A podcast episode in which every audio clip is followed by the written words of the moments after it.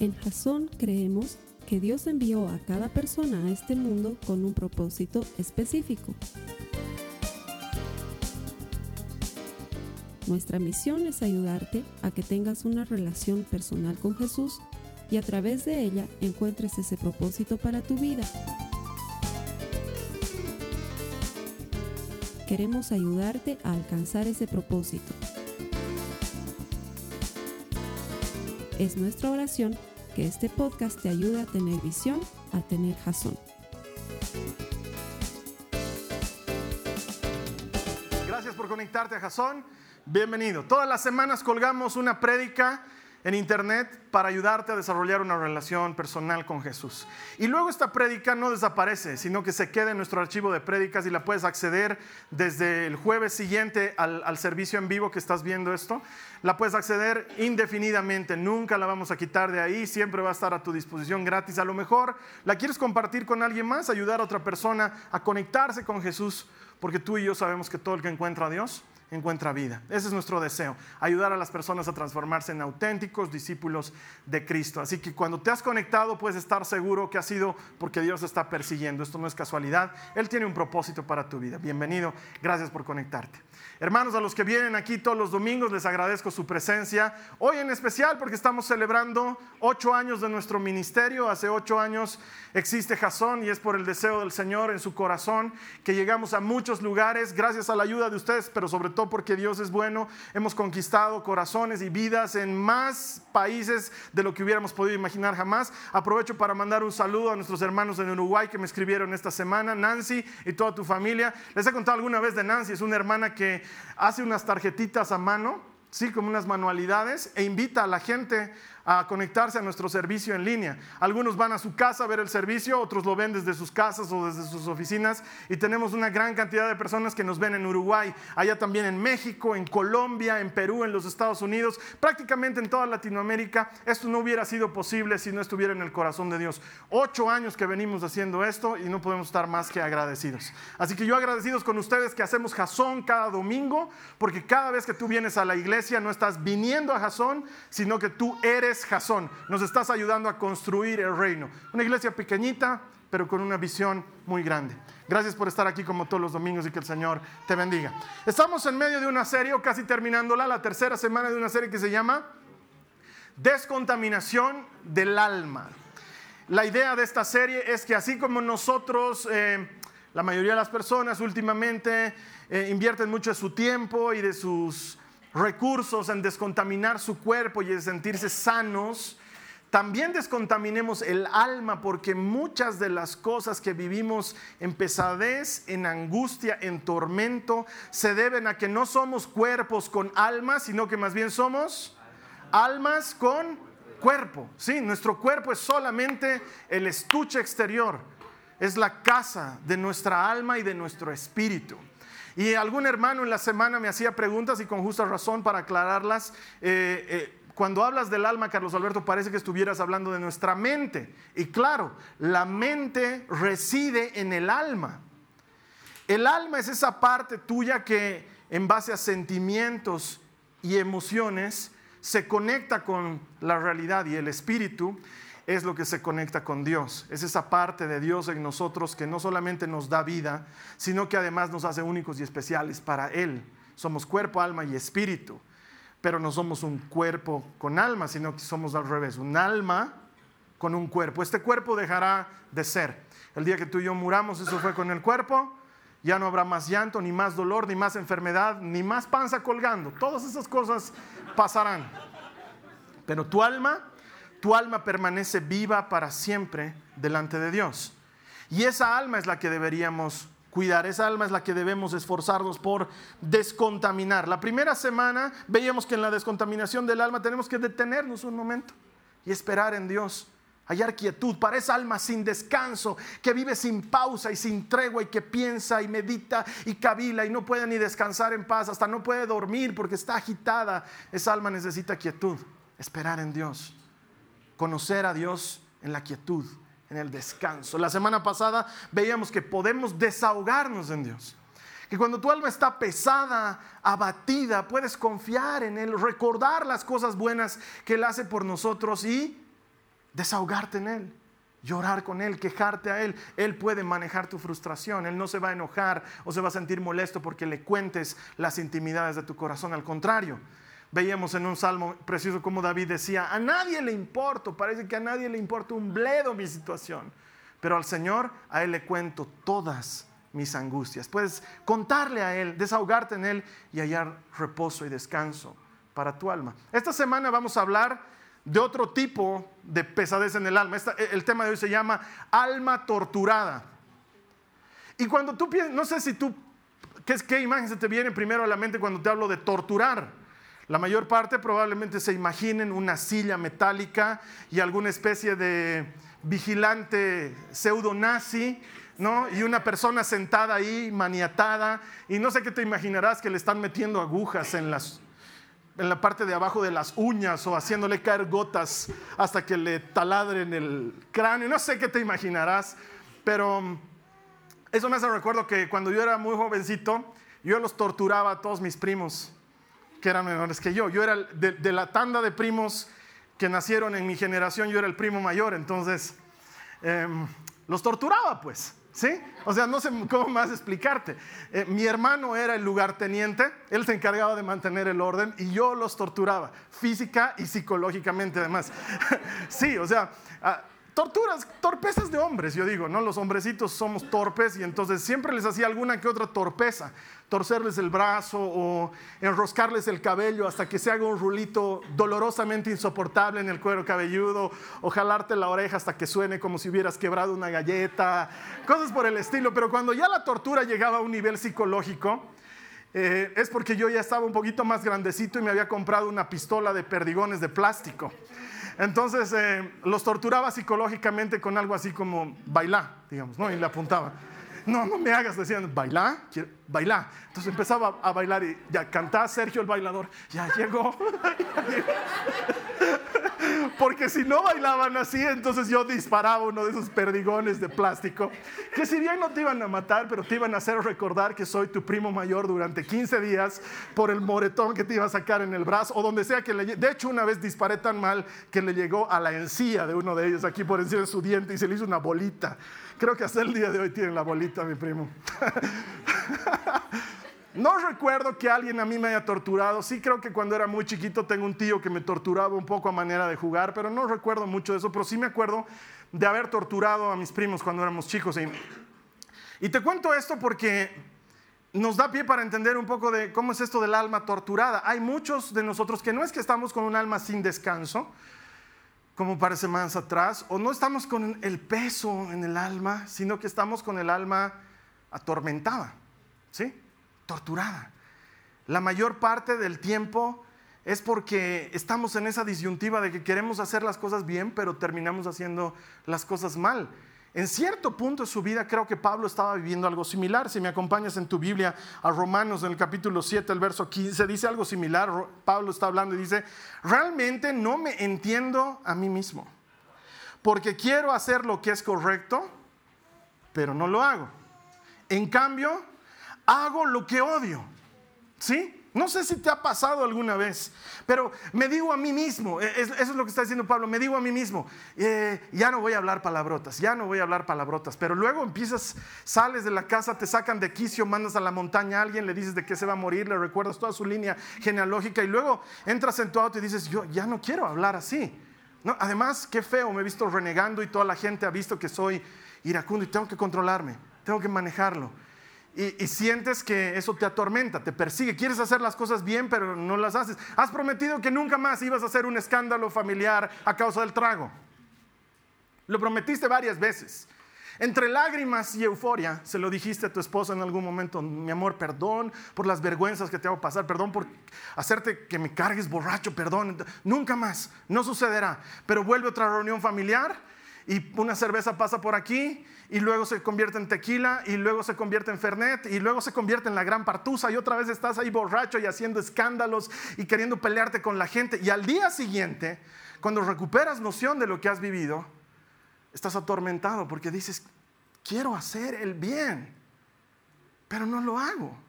Termino haciendo lo que detesto, lo que he dicho que no voy a hacer. o te has prometido a ti misma que vas a pararla con las compras.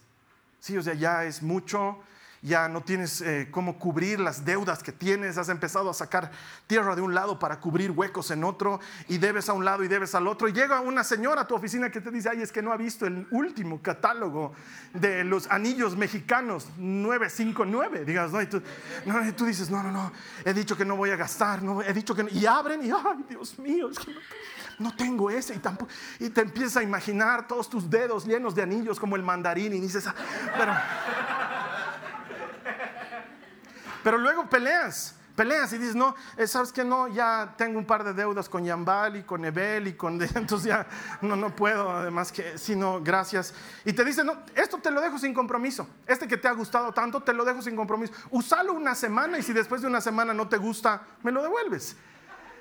Y es tan lindo y es gratis por una semana, entonces te lo pones y luego tu alma te tortura, te sientes angustiada atormentada.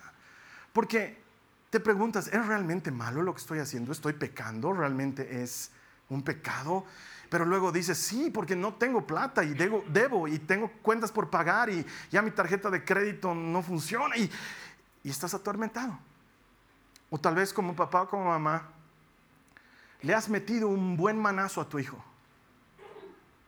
¿Sí? Se estaba portando mal, Estás tensa, estás, no, te entiendes a ti misma y le has dado uno y se ha ido a su cama llorando, lo has castigado así, pero luego estás tú en tu dormitorio sintiéndote la persona más miserable del mundo. Y dices, ¿soy yo que no estoy sabiendo educarlo? ¿Es él que es un malcriado? ¿Me he pasado de abusiva? Esto entra en la categoría de delito. Tal vez estoy abusando de un menor y sientes que tu alma está torturada atormentada, intranquila. Has jurado que no ibas a volver a hablar con esa mujer que ha venido a arruinar tu matrimonio. Pero después de años ha vuelto a aparecer un mensajito en WhatsApp que dice, ¿cómo estás? Y tú en lugar de haber borrado ese mensaje o haber bloqueado ese número, has respondido con un tonto, estoy bien, y tú, y luego estás atormentado y dices, no, otra vez estoy entrando en eso. Y ya había dicho chao a todo esto. ¿Y por qué me odio a mí mismo? Porque el bien que quiero hacer no lo hago, termino haciendo el mal que detesto. Analizando, he llegado a la conclusión de que las personas sentimos que nuestra alma nos tortura, número uno, por los pecados y las cosas que hemos hecho. Mira lo que dice la Biblia en el Salmo 38, en el verso 3 y 4. Dice, Satanás nos introduce la mentira de que si has robado, entonces eres ladrón. La Biblia te enseña que has sido hecho nuevo por la sangre de Cristo, que las cosas viejas pasaron, todas son hechas nuevas, pero Satanás viene y te dice al oído, pero tú has robado. Eso no aplica para ti. Vienes a la reunión de oración, escuchas el mensaje de la palabra de Dios, sales animado, empiezas a enfrentar tu día a día, las deudas, las preocupaciones, los enemigos del alma vienen y empiezan a atormentarte y tú dices, no, porque eh, eh, estoy aprendiendo que soy más que vencedor, que Jesús está por mí, que nadie puede estar contra mí y el enemigo dice, sí, pero eso no aplica a los adúlteros. Tú eres adúltero. Y quiero recordarte que los adúlteros no heredarán el reino de los cielos. Y te atormenta te lleva a creer cosas que no son verdad. Trastorna la palabra para enfocarte en una mentira y fruto de esa mentira tú vives atormentado. Entonces cuando ves que otros hermanos oran con las manos levantadas, tú quisieras levantar las manos pero no te sientes completamente libre. Porque dices, ah, eso no aplica para mí. Yo soy un pecador. Y te sientes continuamente atormentado. Y esa es una mentira de Satanás. Porque Jesús tiene poder para liberarte te voy a contar algo que nunca le he contado a nadie. No, creo que ya le he contado a mi esposa y a mis papás. Tal vez lo he contado en alguna prédica, no me acuerdo. Pero no, no es algo de lo que me siento orgulloso. El año 97 mi hermano y yo nos fuimos a estudiar a los Estados Unidos. Era la primera vez que salíamos del país. Eh, si bien habíamos viajado al mar, Arica o Iquique, esos lugares, no contaban. Esta vez sí realmente estábamos viajando al exterior. Además estábamos viajando solos, estábamos yéndonos a estudiar. Después de un tiempo de estar estudiando allá y de familiarizarnos con el lugar y con cómo eran las cosas en los Estados Unidos, ahora te estoy hablando de más o menos 25 años atrás, digamos, o sea que las cosas han cambiado mucho. Ahora nosotros sabemos mucho por la globalización y por el internet y cómo estamos en contacto, pero antes era como que, oye, ¿qué es esto? Digamos, wow, digamos, nunca en la vida habías probado, o sea, había miles de cosas que eran increíbles. Y una de las primeras cosas que nos llamó la atención es que entrando en esos malls gigantescos, habían tiendas donde las cosas estaban ahí. Y nadie te controlaba si alzabas, si no alzabas, si te metías al bolsillo o no. No es como aquí la tiendita típica con su reja y la viejita que está atrás diciéndote, no parque su auto en mi puerta, digamos, ¿no? Es muy diferente. Entonces me acuerdo que en una de esas tiendas, los dos éramos muy changos, hemos, debido tener, no sé, pues 18, 19, 20 años, algo así, éramos muy jovencitos. Eh, en una de esas tiendas vimos que había una de esas cajas que tiene miles de pilas. O sea, no la caja que trae dos pilas o cuatro pilas, o cinco pilas porque una viene gratis con las cuatro. No, era una caja de 47 pilas, algo así, eran mil pilas ahí. Entonces, yo tomo la caja de pilas, la miro por todo lado, valía dos dólares y eran mil pilas. Hasta daba vergüenza pagar por algo así. Entonces la metí en mi mochila. Cerré mi mochila. Seguimos en la tienda. No había nada más que nos interese. Y nos salimos de la tienda y empezó a sonar algo. Así de campesinos, no teníamos idea que esas cosas existían. Entonces se me acerca una persona en la tienda, todo esto en inglés, ¿no? Me dice, eh, usted está sonando, señor, y yo le digo, hasta donde recuerdo, yo no sueno.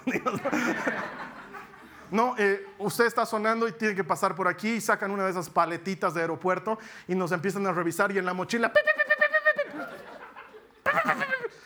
¿Puede abrir, por favor, su mochila? ¿Por qué tendría que abrir mi mochila? Digas, porque está sonando, señor. Tiene que abrir su mochila. Entonces abro la mochila y ahí estaba el enorme paquete de pilas. En ese momento llega la policía. De verdad, con Dios como mi testigo. Llega la policía, era uno de esos policías enormes, negro, alto, muy pintudo el hombre. Parecía Will Smith. No sabía si asustarme o enamorarme.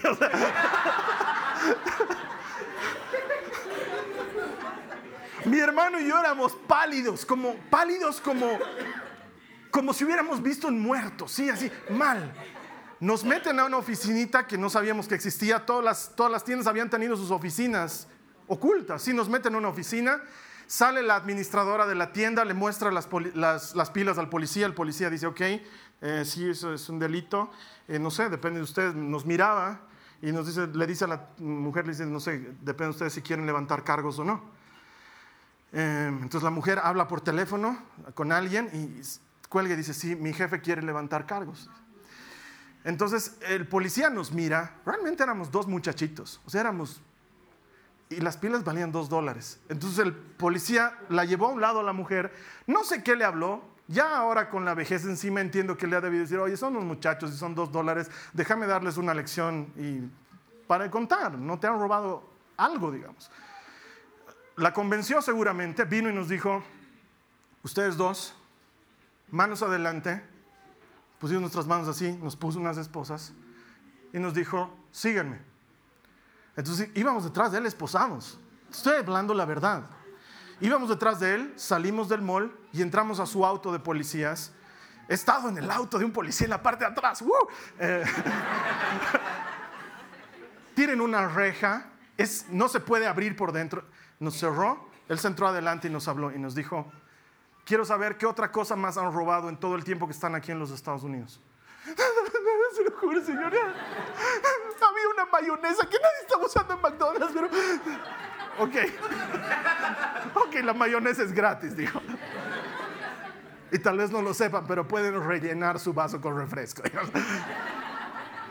Y nos dijo, en un tono muy amenazante, están vetados de por vida en este mall no quiero volver a ver sus caras nunca más en 25 millas a la redonda. Ahora, cuando ves en Google Maps lo que es 25 millas, tendría que salirme de Florida, digamos. ¿no? no quiero volver a verlos cerca, nunca más, porque el día que los vuelva a ver poniendo un pie en este mall, ese día van a dormir en la cárcel. Se acercó, nos abrió la puerta, extendimos las manos, nos quitó las esposas y nos dijo, tomen un bus, váyanse Y se quedó ahí mirando que tomemos el bus. Tomamos el bus, no sabíamos a dónde iba el bus, tampoco es que conocíamos todos. y nos fuimos. Esa, eh, hablábamos con mi hermano de la suerte que habíamos tenido y al mismo tiempo de lo... Estábamos asustados y al mismo tiempo nos sentíamos culpables y decíamos, ¿cómo vamos a contar esto? Nos van a decir ladrones, no podemos contar a nadie. Nos juramos el uno al otro que no íbamos a contar nunca a nadie lo que nos había ocurrido, que iba a ser nuestro secreto de muerte, que el día que estemos muriendo íbamos a decir a nuestros hijos, digamos, hijo, una vez robé. Lo peor no es eso. En la noche hablamos con mis papás, no les contamos nada, yo me sentía angustiado y muy culpable. Dos días más tarde, nosotros vivíamos en un condominio para estudiantes ahí en Orlando. En la noche salí a comprar algo del mini super. Yo solito, mi hermano se quedó, yo salí al mini super voy y me compro, no sé, pues digamos que me había comprado unos Pringles, no sé, fui a comprar algo y estaba volviendo. Cuando de repente en lo que estoy caminando, un helicóptero policía pasa sobre mí. Estoy hablando la verdad.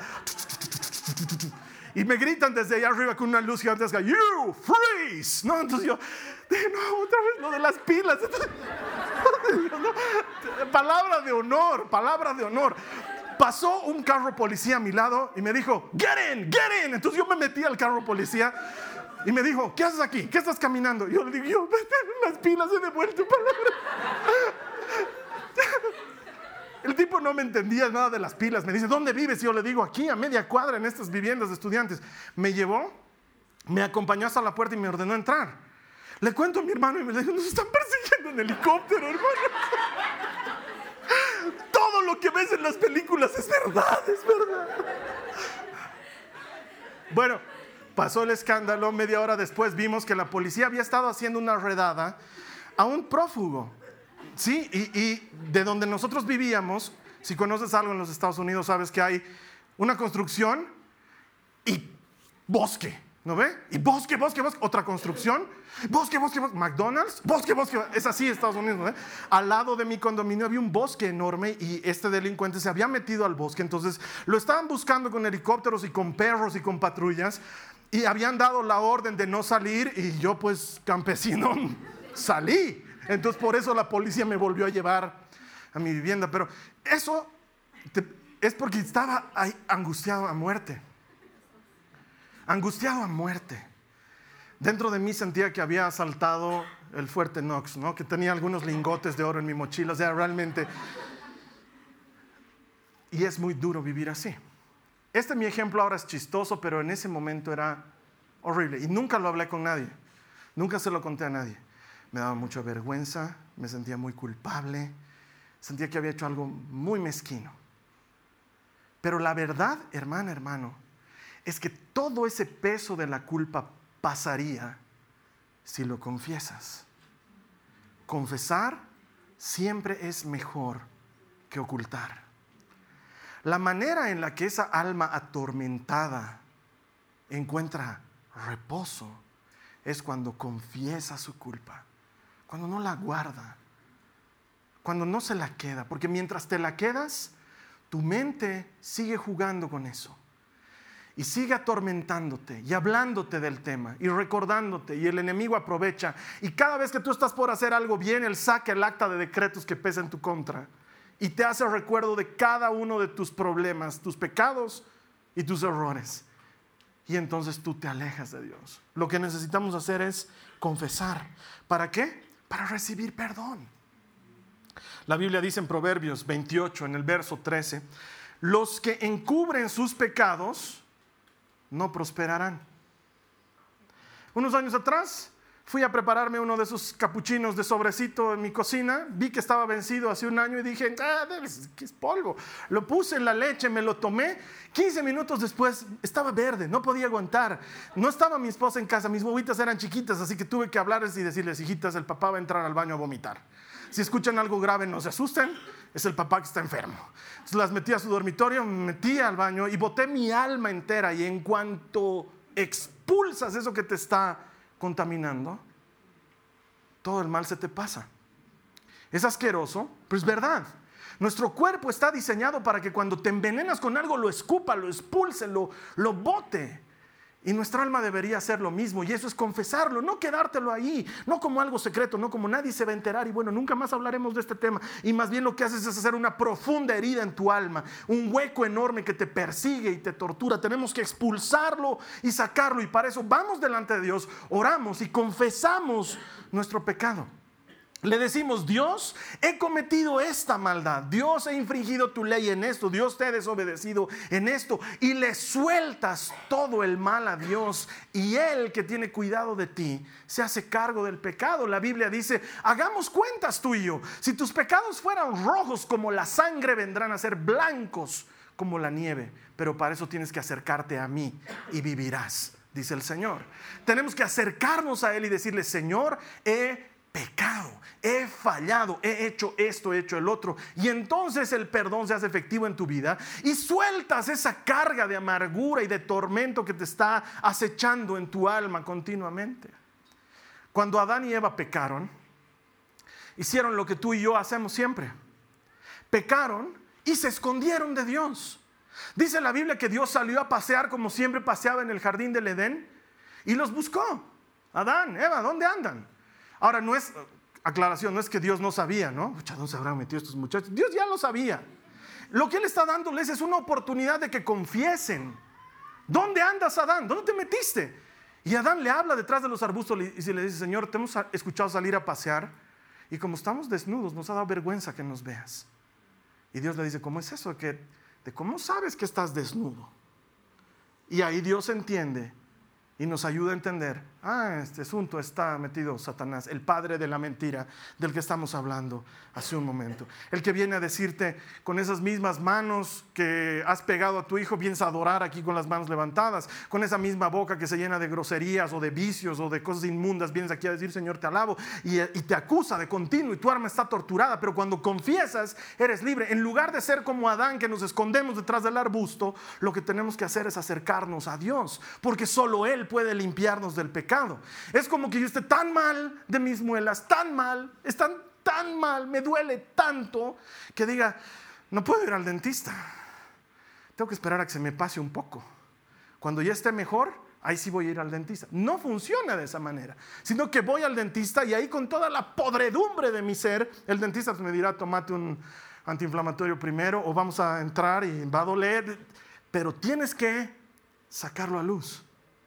Tienes que exponerlo, abrirlo. Necesitamos confesar nuestros pecados delante de Dios. Primera de Juan nos dice, pero si confesamos nuestros pecados a Dios, quiero que me ayudes a leer esta parte, mira, pero si confesamos nuestros pecados a Dios, dice, Él es fiel y justo para perdonarnos nuestros pecados y limpiarnos de toda maldad. Ahora, Anyway, Él ya sabe también tu pecado, ¿no ve? No es que, ah, ¿en serio has hecho eso, Dios? ¿Tantas veces? Dios lo sabe. Dios lo sabe. Pero a nosotros nos libera el alma exponerlo a Dios. Porque se requiere madurez, se requiere valor para reconocer que has pecado, que has fallado, que has ido en contra de. Y eso te hace libre necesitamos confesarlo a Dios, primero. Segundo, hay que confesarlo a alguien más. Necesitamos hablar con alguien más del tema. Mira lo que dice Santiago en el capítulo 5, en el verso 16, dice, confiésense los pecados unos a otros y oren los unos por los otros para que sean sanados. Ah, confesamos a Dios para perdón de pecados, pero le confesamos el pecado a alguien más para sanidad eso sana. Cuando se lo cuentas a alguien más y lo vuelves público, eso sana. En consejería me toca muy a menudo escuchar que alguien se sienta y me dice, Carlos Alberto, lo que te voy a contar a continuación no lo sabe nadie. Cuando alguien me dice eso, yo digo, uh, lo que viene a continuación va a ser poderoso porque esa persona va a ser libre. Ellos no tienen idea, ellos piensan que me están contando una historia. Pero cuando dejan esa historia, su carga se suelta. Hay sanidad. Puedo orar por ellos. Confiésense sus pecados a otros y oren para que sean sanados. Hay sanidad en ese proceso. Y a veces lo has estado guardando durante mucho tiempo y lo cuentas a alguien y al contarlo sientes que has dejado una carga. Y el Señor sana tu corazón lastimado. Hablaba con un hermano que ha vivido una cosa terrible en su vida, que obviamente no les voy a contar, que comenzaba la conversación así, lo que te voy a decir a continuación, Carlos Alberto, no es algo de lo que me siento orgulloso, es algo horrible, yo diría hasta macabro, es la primera vez que lo voy a contar, pero necesito ayuda. Y me contó algo realmente difícil.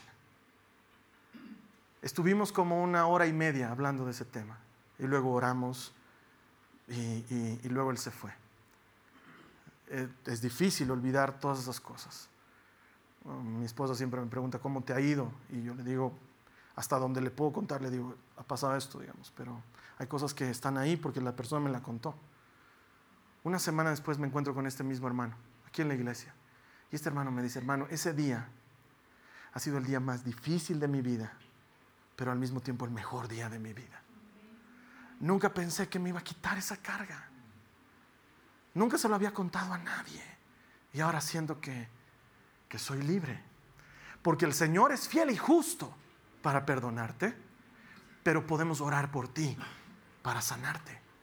Confesamos nuestros pecados para sanidad de nuestra alma. Ahora, confesamos con criterio. No voy y pongo en Facebook, queridos amigos, he cometido adulterio con esta mujer cuya foto pongo aquí. Para mayores detalles el video está en YouTube.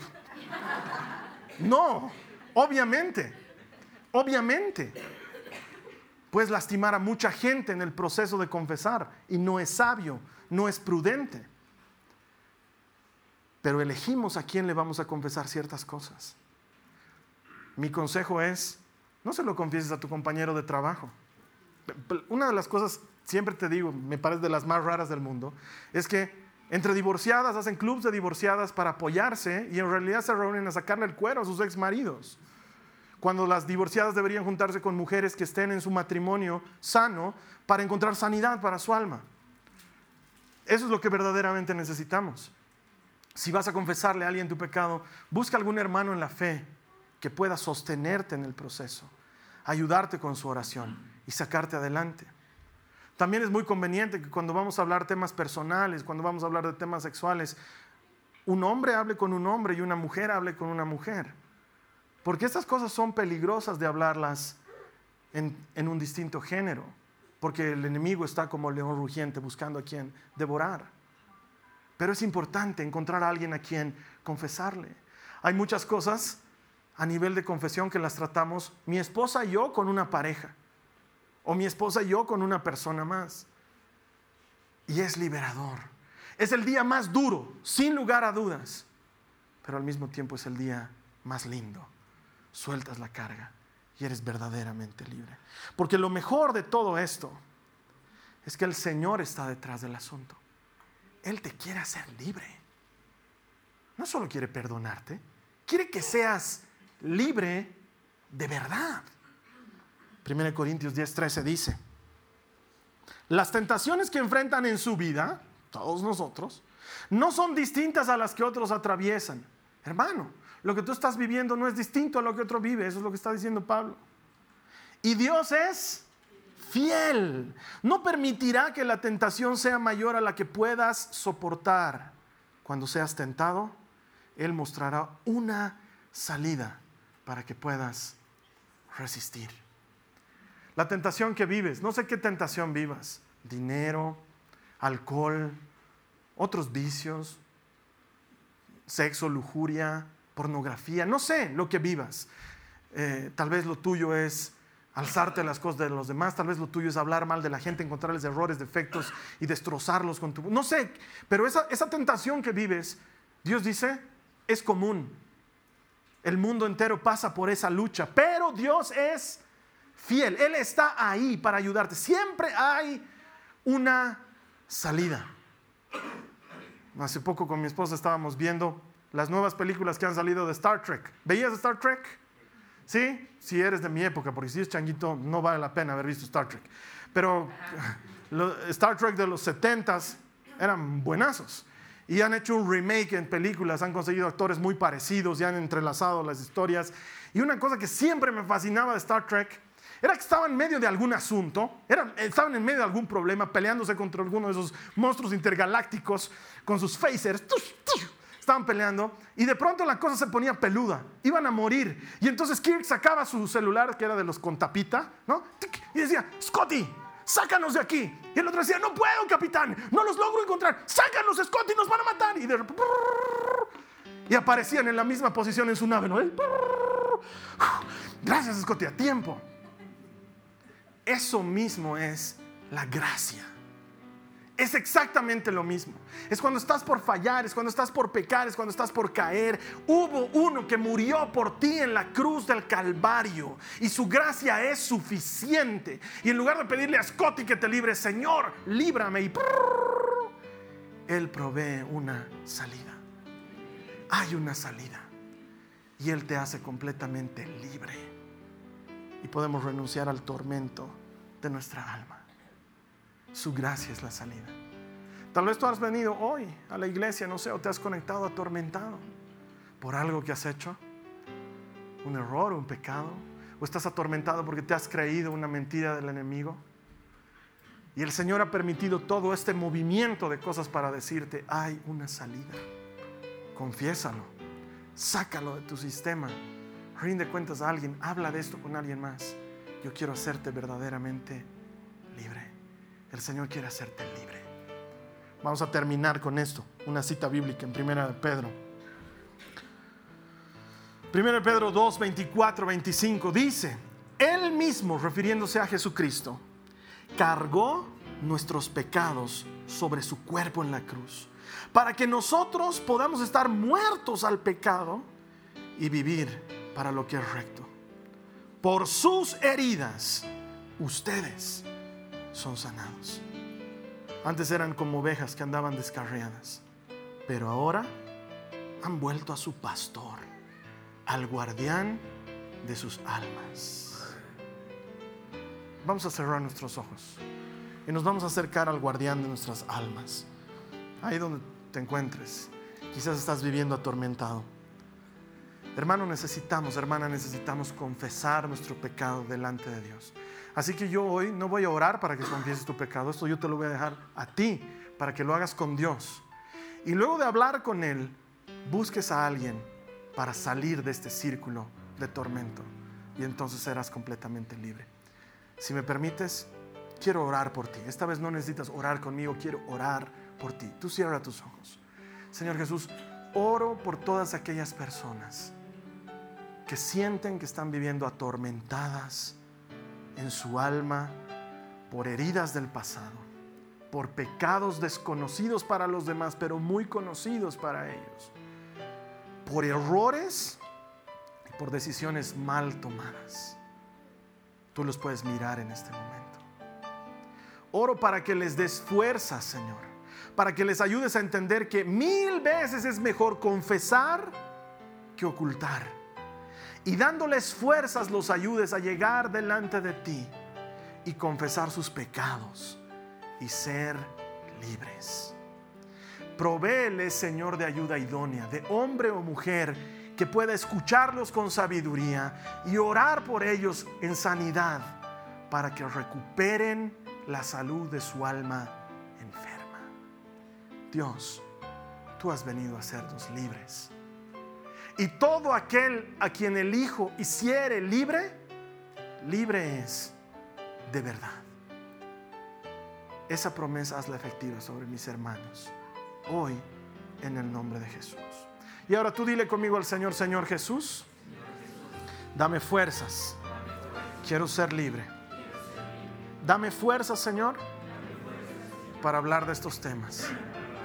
Primero contigo, luego con alguien más.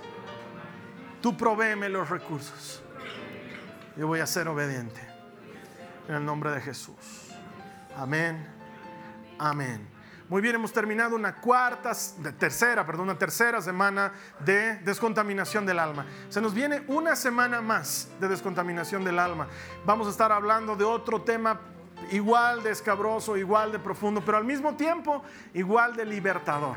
te voy a invitar a que nos conectemos aquí la siguiente semana. Dame una manito compartirle este servicio a otras personas. ¿Quién sabe cuántas almas atormentadas están necesitando escuchar que Jesús tiene la respuesta? Dale un compartir este tema o grabátelo en un disco y regaláselo a alguien. O haz como nuestra hermana Nancy en Uruguay, repartir una tarjetita y ayudarles a conocer nuestro sitio web. Con eso estás siendo partícipe de la salvación de otras personas. Y entonces tú y yo nos vamos a poder volver a juntar la siguiente semana y celebrar que todo el que encuentra a Dios encuentra vida. Nos vemos aquí la siguiente semana y que Dios te bendiga. Esta ha sido una producción de Jason Cristianos con Propósito. Para mayor información sobre nuestra iglesia o sobre el propósito de Dios para tu vida, visita nuestro sitio web www.jason.info.